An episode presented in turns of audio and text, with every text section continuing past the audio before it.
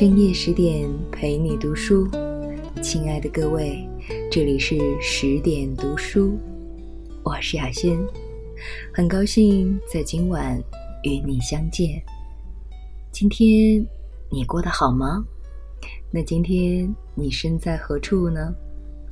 今天的我呢，依然在美丽的西北小城天水向你问好。那今天我们分享到的文章来自冯骥才，《安于低调是自信》。原标题：低调。在媒体和网络的时代，一个人只有高调，才会叫人看见，叫人知道，叫人关注。高调必须强势，不怕攻击；反过来，愈被攻击，愈受关注。欲成为一时舆论的主角，干出点什么都会热销。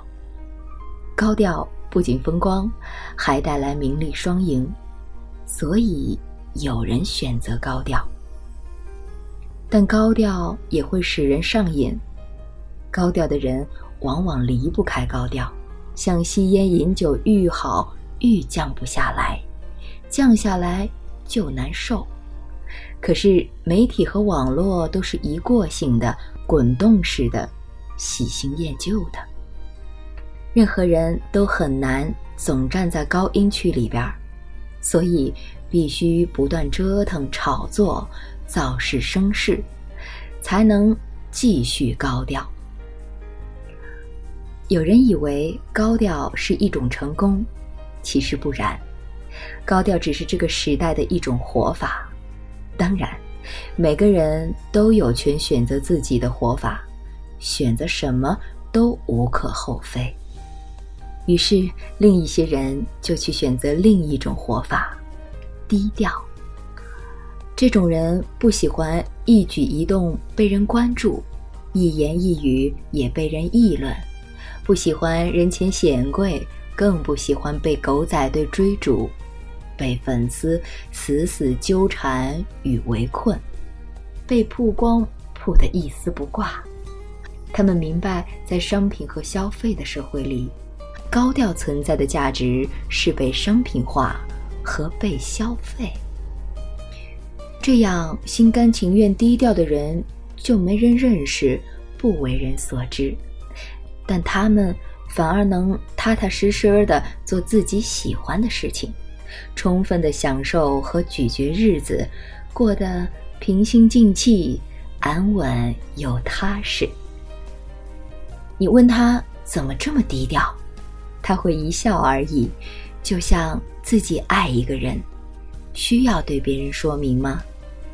所以说，低调为了生活在自己的世界里，高调为了生活在别人的世界里。文化也是一样的，也有高调的文化和低调的文化。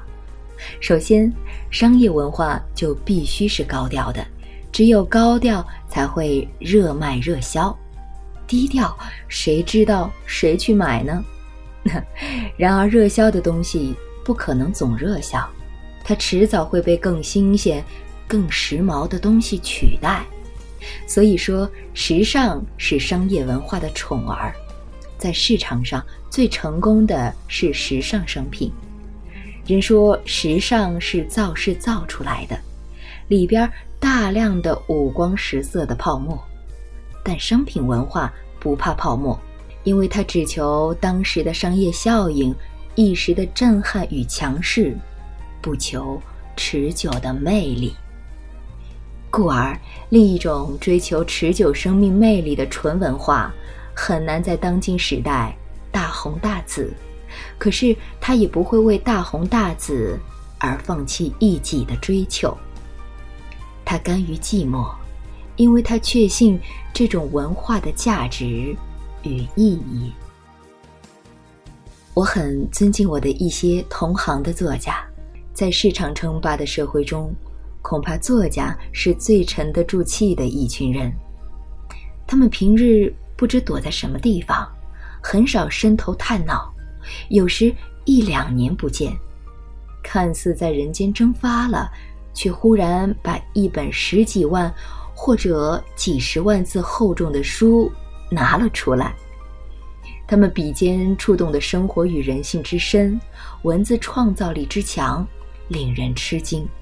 待到人们去品读、去议论，他们又不声不响，炸到什么地方去了？唯其这样，才能写出真正洞悉社会人生的作品来。作家天生是低调的，他们生活在社会深深的皱褶里，也生活在自己的心灵与性情里，所以看得见黑暗中的光线和阳光中的阴影。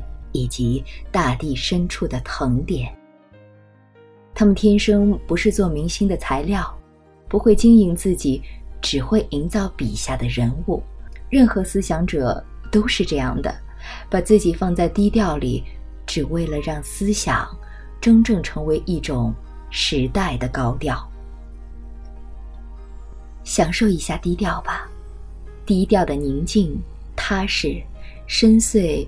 与隽永，低调不是被边缘、被遗忘，更不是无能。相反，只有自信，才能做到低调和安于低调。再一次的感谢冯骥才先生的美文。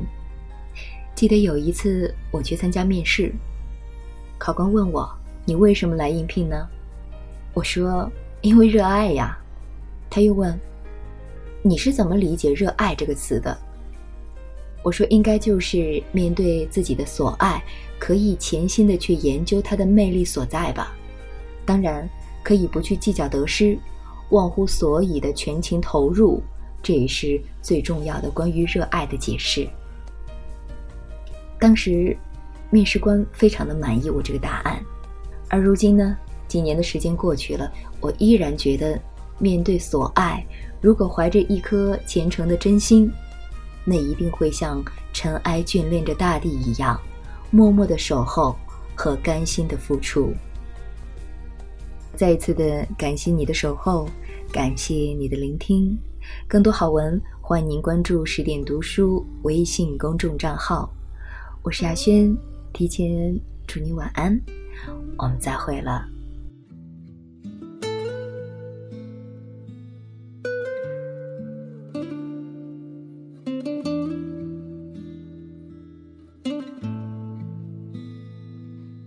人生中最美的珍藏，还是那些往日时光。虽然穷得只剩下快乐，身上穿着旧衣裳。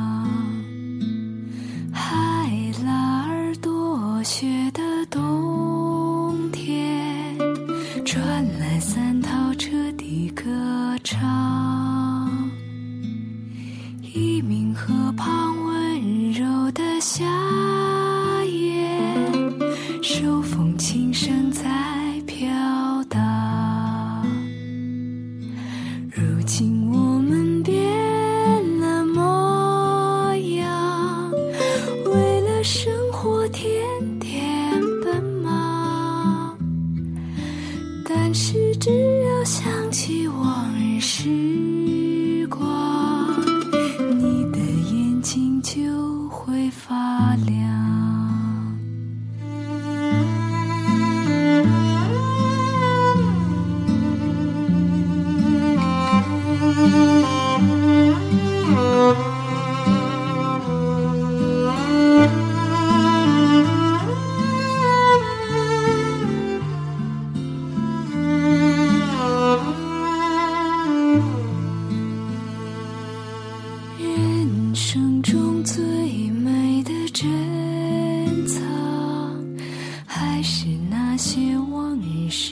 光朋友们举起了啤酒桌上只有半根香肠我们曾是最好的伙伴共同分享欢乐悲伤。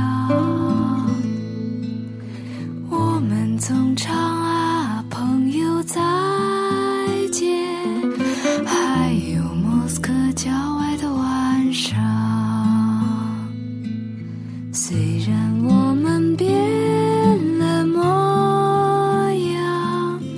生命。